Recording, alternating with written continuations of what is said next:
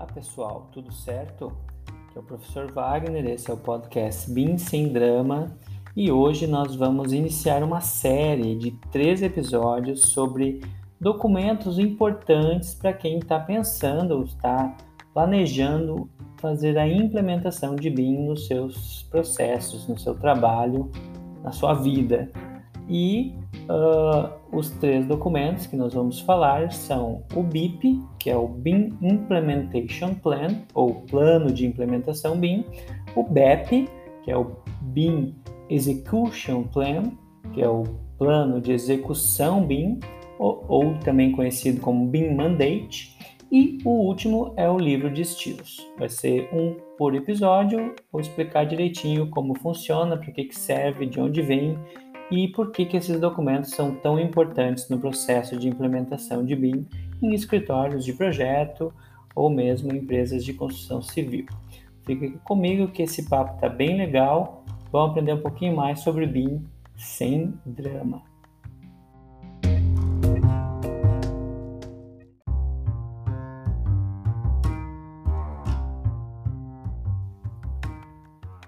Episódio de hoje, então, vamos falar sobre o BIP, o BIM Implementation Plan, ou Plano de Implementação BIM. Mas antes de iniciar essa fala, eu vou uh, falar um pouquinho sobre a diferença que gera bastante confusão, que é implantação e implementação. É muito comum uh, usarem os dois termos para definir a mesma coisa e na verdade são coisas distintas. Eu quero aqui esclarecer um pouco sobre essa terminologia, né? sobre essa semântica, vamos dizer assim. Implantação uh, significa introduzir, estabelecer ou iniciar algo. Então, quando eu estou falando de implantação, eu estou dizendo que eu estou uh, falando sobre determinado assunto com alguém, estou mostrando quais são as, as possibilidades, explicando o que pode ser feito, dando um panorama geral sobre o que isso vai me trazer de benefício no processo. Então, estou implantando como se eu estivesse uh, colocando uma ideia ou iniciando um processo de uh, começar a pensar sobre determinado assunto. Já a implementação está ligado a pôr em prática, a executar.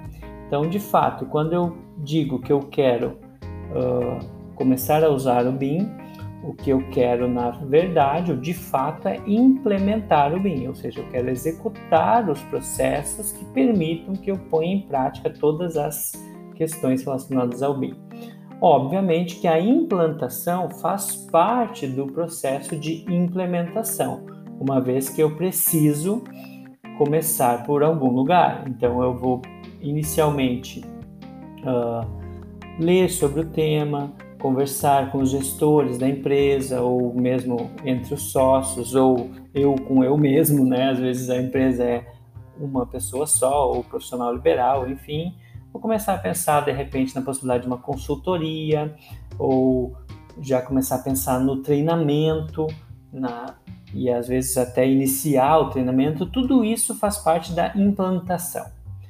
A implementação vai iniciar então no momento que eu começo a colocar em prática esse processo. Então, uh, a gente pode dizer que faz parte do plano de implementação a implantação. E aí, dentro da implantação, eu tenho os treinamentos, uma consultoria, um planejamento e todo o resto que é necessário para que isso funcione bem.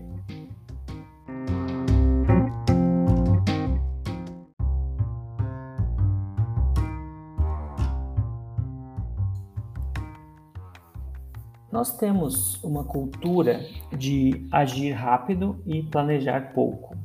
Isso é um senso comum. As pessoas gostam de estar em movimento para que as coisas aconteçam. Mas muitas vezes, em muitos casos, é necessário, antes de agir, planejar, ou seja, preparar o que precisa ser feito para que na hora de executar isso saia da maneira correta. Normalmente isso está vinculado à gestão, ou seja, alguém que administre, alguém que pense o processo, alguém que olhe para o que precisa ser feito e identifique os possíveis problemas, identifique as, as dificuldades e as vantagens de se ter um processo organizado. Uh, nós, arquitetos, engenheiros, mesmo estudantes da área, uh, não temos, na grande maioria dos, das vezes, esse perfil. Ou seja, a gente até tem uma certa organização com alguns processos que a gente aprende na graduação, uh, e muitas vezes temos resistências com esses processos, ou, ou migramos de um para outro, né, no sentido de eu faço de um jeito, o meu, o meu colega faz de outro, cada um faz de um jeito, né? então existe essa, essa fala comum de que cada profissional faz do seu jeito, o que eu considero um mito, no sentido de que, embora cada um tenha suas peculiaridades, existem vários métodos, mas eles são finitos, ou seja, tem uma quantidade X de métodos e cada um se adapta melhor em um deles, eventualmente mistura um com o outro e isso gera a peculiaridade de cada profissional.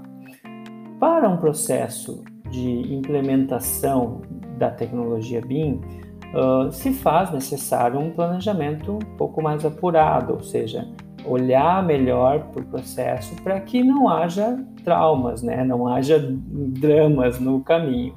E muitas vezes nós vemos uh, implementações frustradas justamente pela falta desse plano de implementação. Ou seja, a pessoa resolve que vai iniciar a utilização do BIM, uh, faz um treinamento, compra o software, ou às vezes mesmo usa um software uh, pirata ou até educacional, enfim, e acaba uh, pulando etapas, ou seja, já quer, após o treinamento, entregar algo para o cliente naquele processo novo que ele está aprendendo, misturado com questões que já não funcionavam bem no processo anterior. Normalmente a pessoa busca a utilização do BIM porque o processo tradicional não estava bem. Às vezes é por questões de prazo, às vezes é por questões de representação, às vezes é por questões de facilidade de gerar dados, enfim, N motivos para que haja a, a intenção de utilizar o BIM. Então, Pensando em tudo isso, surgiu então esse documento, esse BIP, uh, que é um documento bastante comum na implementação de empresas de engenharia de arquitetura e que vai sim auxiliar e dar um suporte para que isso aconteça da melhor forma. Obviamente que existem diversos tipos de BIP, no sentido de que ele vai ser uh, muito específico de cada tipo de empresa, um BIP para um escritório de arquitetura onde é só o arquiteto vai ser uma coisa, um BIP para uma grande empresa que tenha lá uma equipe de engenharia, uma equipe que faz orçamento, uma equipe que faz a parte de acompanhamento de obra, outra que faz somente os projetos, mais gestão, mais administração, toda um contexto muito, muito diferente do, de uma pequena empresa. Então, o BIP vai ser muito diferente. As, as questões que vão estar abordadas ali são muito diversas. Então, existe uma gama muito grande uh, de situações que se pode uh, colocar num BIP para guiar então esse processo. Considerando isso, então eu vou falar um pouco sobre uh, o BIP como um todo, de forma geral, para que haja um entendimento da necessidade desse documento, por que, que é importante fazê-lo e quais são as principais características para que, quando houver a necessidade ou quando houver a intenção de fazer um, um bom plano de implementação, esse BIP seja construído.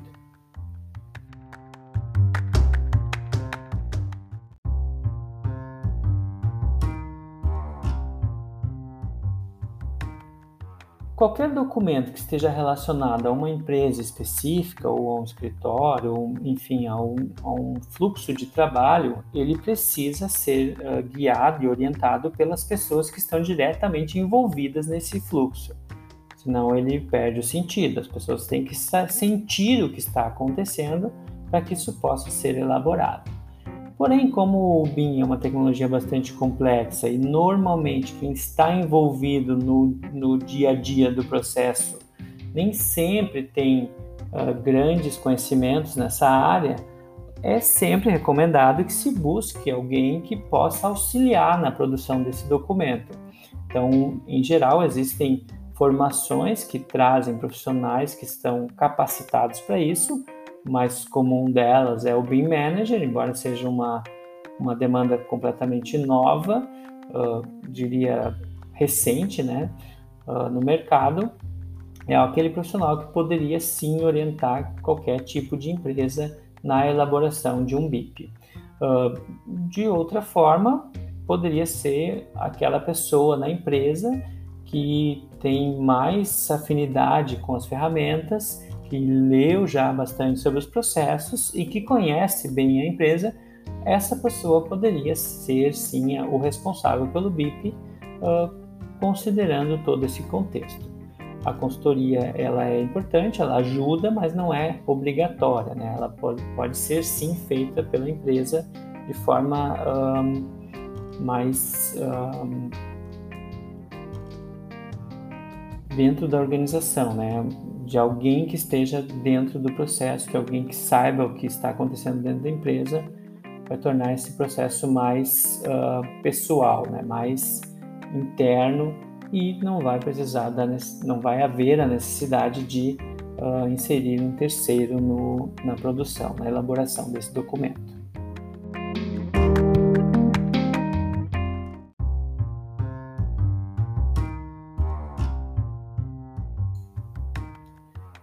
BIP vai ser aquele documento que não vai permitir que a roda seja trocada com o carro em movimento, certo? Que é o que acontece na maioria das vezes, uh, por conta de prazos e por conta de uh, questões contratuais. Normalmente esse processo de implementação ocorre no olho do furacão, né? O ideal seria que isso acontecesse em paralelo com o que está acontecendo no escritório Tenham momentos específicos para que as coisas acontecessem gradualmente até que se tenha então uma fluência na, nas ferramentas e se consiga uh, utilizar cada dia mais os processos do BIM em, em, detrimento dos processos tradicionais ou em união com os processos que já estão funcionando bem.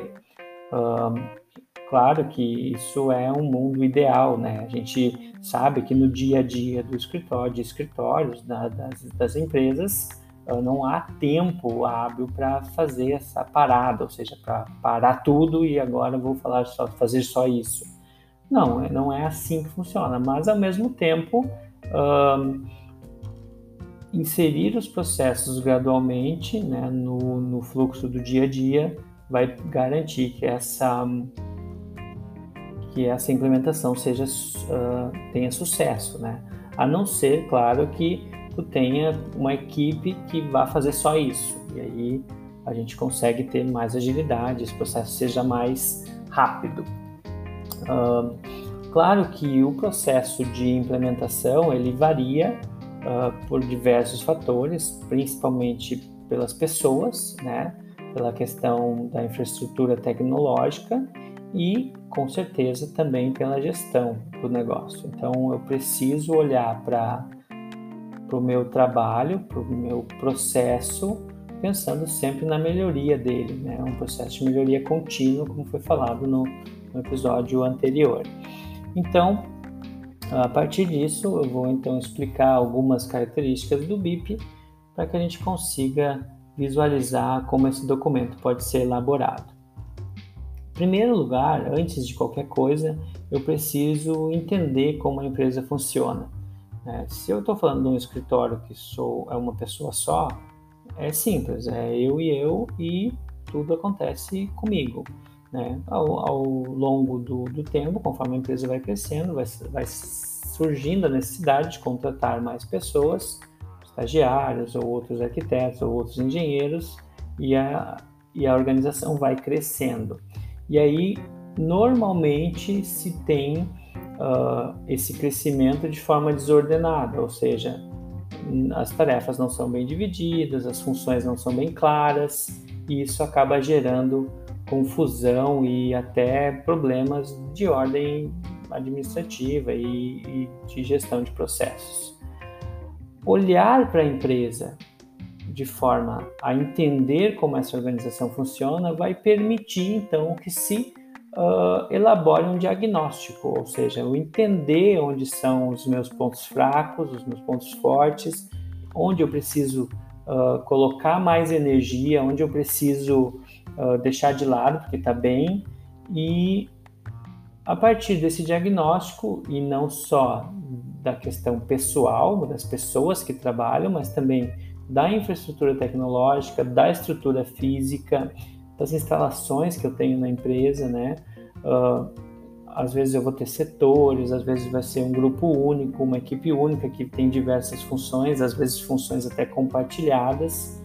Uh, e, claro, conhecer o meu público-alvo, né? entender quais os clientes que eu atendo, a minha área de atuação, como eu me relaciono com as empresas parceiras, como o meu negócio aparece uh, para o público externo. Então, tudo isso faz parte desse diagnóstico. Assim, eu consigo avaliar o meu fluxo de trabalho, ver se ele está realmente funcionando e uh, entender qual é o nível de maturidade que eu tenho na minha empresa para fazer essa implementação, essa implementação de BIM. Uh, claro que uh, a partir disso, a partir desse diagnóstico, eu posso fazer então uma análise do que eu tenho atualmente e começar a pensar nas expectativas, o que, que eu espero com o BIM, onde eu quero chegar, qual o meu objetivo com o BIM, qual, por que, que eu quero implementar BIM nos meus negócios. E aí esse, uh, essa resposta vai definir então os meus fluxos, vai definir os estágios que eu vou usar para implementar, essas fases de implementação. E a partir daí sim eu começo a poder olhar para tudo isso e ter um processo novo, reformulado, uh, pensando né, nos estágios de implementação de BIM.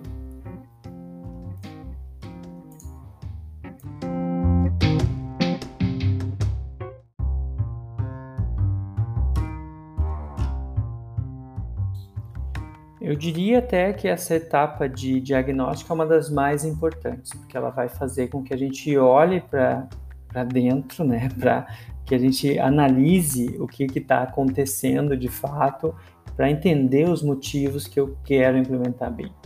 Uh, simplesmente porque é uma modinha, ou porque está todo mundo usando, ou, enfim, isso não é justificativa suficiente e na maioria das vezes uh, os escritórios, os, os, profissionais nem sabem por quê.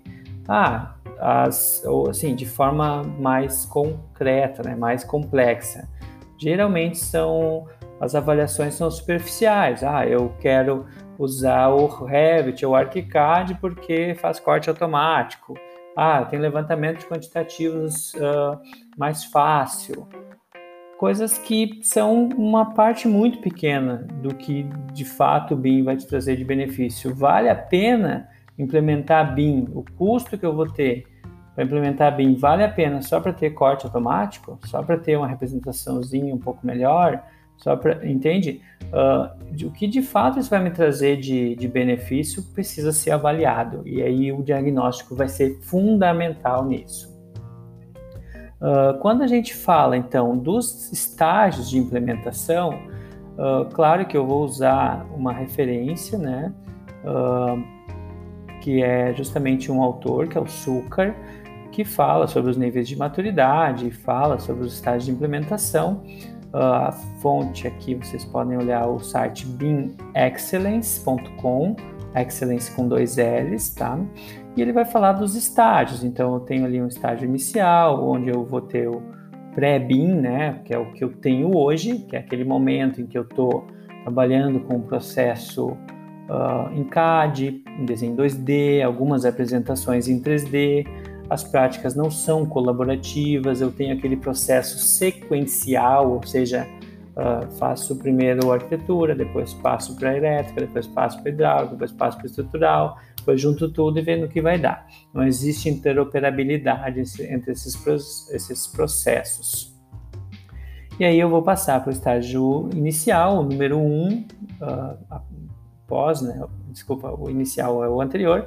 O primeiro, então, seria o estágio 1, um, que seria a modelagem, onde eu vou, então, partir para a utilização dos softwares, vou entender como funciona, vou fazer a modelagem dos meus projetos, mas normalmente nessa etapa não há colaboração, a interoperabilidade é baixa ou inexistente.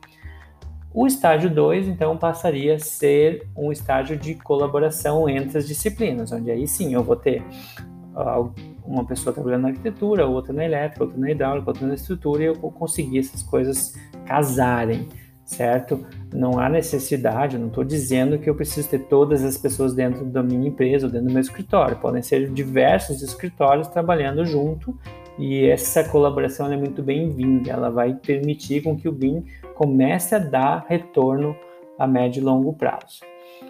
Ah, já o estágio 3, que trata então de integração, ah, é quando eu vou ter dentro do processo já coisas acontecendo de forma sistemáticas. Eu vou ter o 3D, eu vou ter o 4D, eu vou ter o 5D, tudo acontecendo ao mesmo tempo, e aí essa essa integração entre os sistemas vai permitir que eu tenha sim resultados melhores no processo. E claro que aí eu já vou poder olhar para frente, pensar em utilizar uh, outras dimensões. E no último estágio, que é o estágio 4, onde eu vou ter tudo já estabelecido como uma política de implementação, ou seja, já vai estar incorporado ao fluxo da empresa uh, eu vou ter revisões sobre a estratégia de implementação e buscar oportunidades de melhorias dentro de um processo que já está em andamento. Eu vou ter uh, o meu cliente já vai estar me contratando porque eu estou usando o BIM e isso vai fazer total diferença.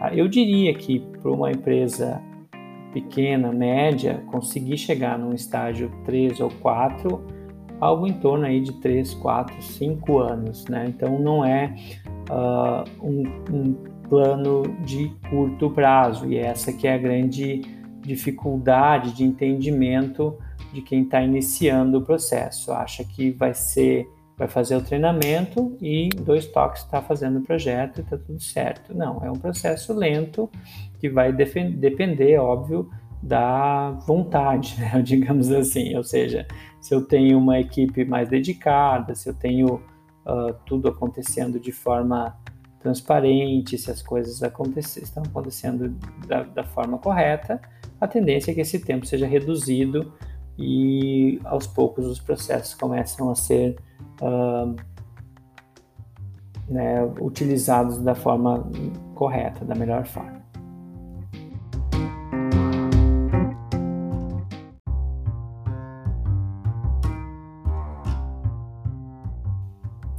Outro ponto que é bastante polêmico, eu diria, né, no BIP, e é um ponto que sempre gera uma espécie de travamento em relação às, à gestão do escritório, da empresa, né, as pessoas que estão à frente, é o ROI, a sigla ROI, R-O-I, que uh, significa retorno de investimento certo? Ela, a sigla ROI, Return of Investment, então é uma, é uma sigla desse inglês, né, desse termo, que vai falar justamente do, do valor, né, do que eu vou gastar para poder implementar BIM e como isso vai me trazer retorno, certo?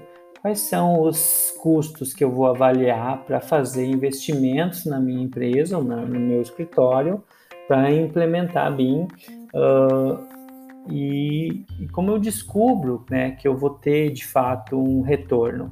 Bom, os, os retornos, os investimentos iniciais são basicamente hardware e software, certo? Ou seja, eu preciso olhar para os meus computadores atuais e entender se eles de fato vão atender a necessidade dos softwares. Geralmente se escolhe primeiro o software, ou seja, qual software eu vou utilizar para o meu processo BIM. E a partir daí eu vou escolher o meu hardware, né? e não ao contrário.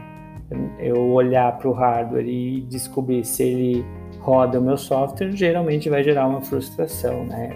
Ele pode até rodar, mas não com uma eficiência boa. E é, existe, claro, possibilidades de fazer upgrades, enfim.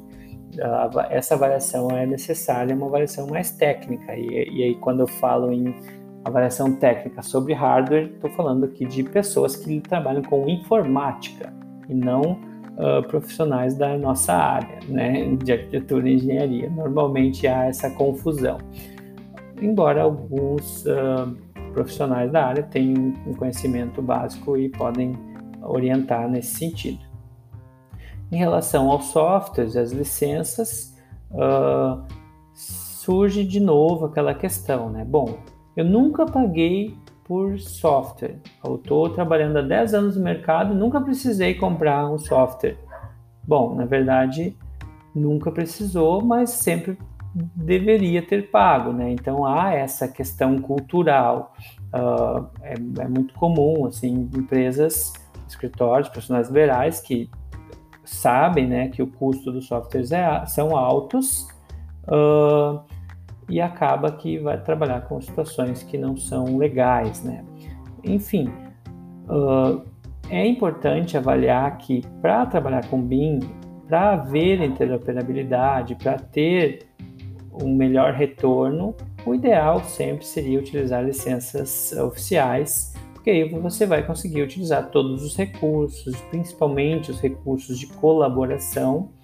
E aí normalmente acontece isso, a pessoa trabalha lá com software pirata e aí não consegue fazer colaboração eventualmente porque não tem uma licença, né? Ou daqui a pouco alguns recursos de, de nuvem que os softwares permitem não são, não são funcionais em versões que não são oficiais. Então há essa dificuldade. E, claro, outros custos que são importantes são os custos de capacitação e, eventualmente, até adaptações nos espaços físicos, né? Se eu vou ter um investimento em mais um computador ou, uma tela melhor, enfim, são necessidades que cada um pode avaliar. Uh, e, claro, se for necessária, uma contratação de uma consultoria para fazer esse, esses processos funcionarem. E custos que são uh, intangíveis, diria assim, ou seja, que são estimados, né, que é difícil de mensurar, mas que vão afetar sim o processo, estão relacionados à perda de produtividade, ou seja, eu estou começando a usar um processo novo que o meu minha equipe não está acostumada, ou eu mesmo não estou acostumado, eu, é fato, é uh, factível que eu perca a produtividade. Isso vai acontecer.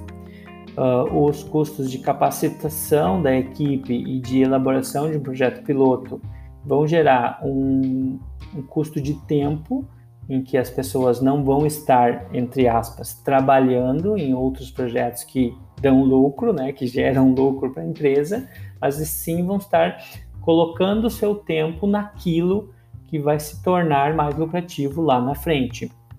E aí, quando isso se for possível, vai haver sim uma retomada de produtividade e vai variar, claro, de cada equipe, de cada empresa.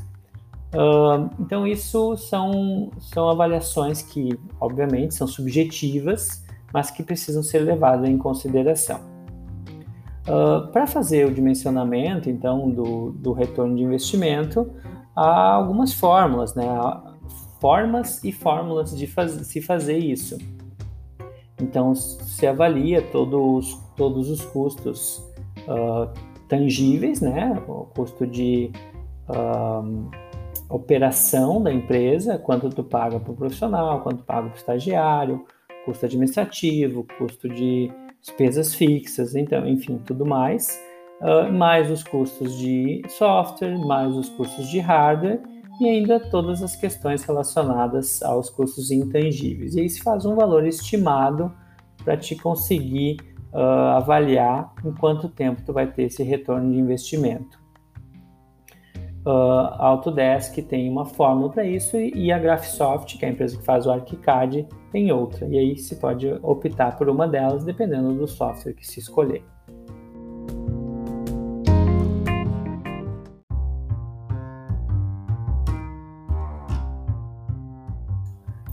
Feito então o diagnóstico e análise de investimento, né, é muito comum se fazer uh, uma avaliação a partir da matriz SWOT, né, que é justamente a avaliação das forças, das oportunidades, das fraquezas, das ameaças relacionadas ao processo, ao que vai ser feito. Uh, então, se consegue entender a partir disso as deficiências da empresa, quais são as necessidades de melhoria, quais são as dificuldades para a implementação e as forças né, da, da, organização, as virtudes que tem que vão permitir que isso aconteça. E a partir disso, então, se gera um modelo de implementação onde tu vai olhar para os processos existentes e vai criar novos processos que sejam mais efetivos, usando a metodologia BIM. Uh, e aí, a partir disso, olhando então para todos esses novos processos, se faz um planejamento para as equipes, onde tu vai começar a capacitar as pessoas uh, a partir do, dos objetivos, né, até onde se quer chegar, uh, por etapas, né? Então, primeiro tu faz toda uma, uma formação técnica desses profissionais, começa então a pensar na, na, elaboração de um projeto piloto que vai justamente servir de referência para o que, que vai ser feito no escritório com maior frequência. E a partir desses, dessas primeiras, uh, primeiros movimentos né, dentro da, da, empresa, se começa a definir uh, os perfis das pessoas que estão trabalhando nesse processo uh, para poder justamente entender quais são as, os benefícios que cada um pode trazer.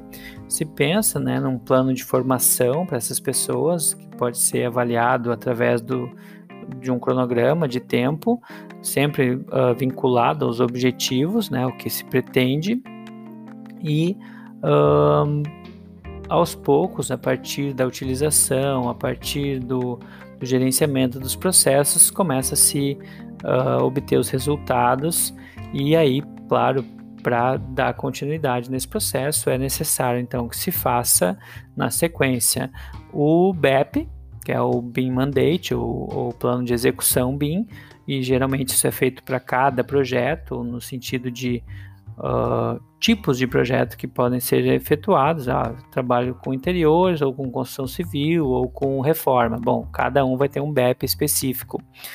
Ou cada cliente pode ter um BEP específico. Enfim, existem várias formas de se avaliar isso.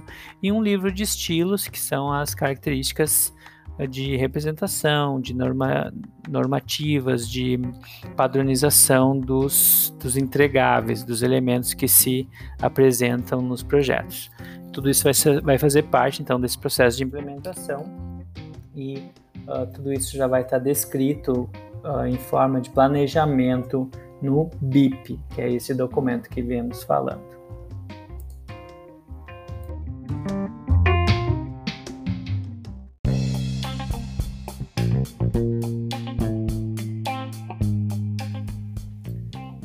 Isso, pessoal. Essa foi a primeira parte, então, dessa, dessa série sobre documentação em BIM.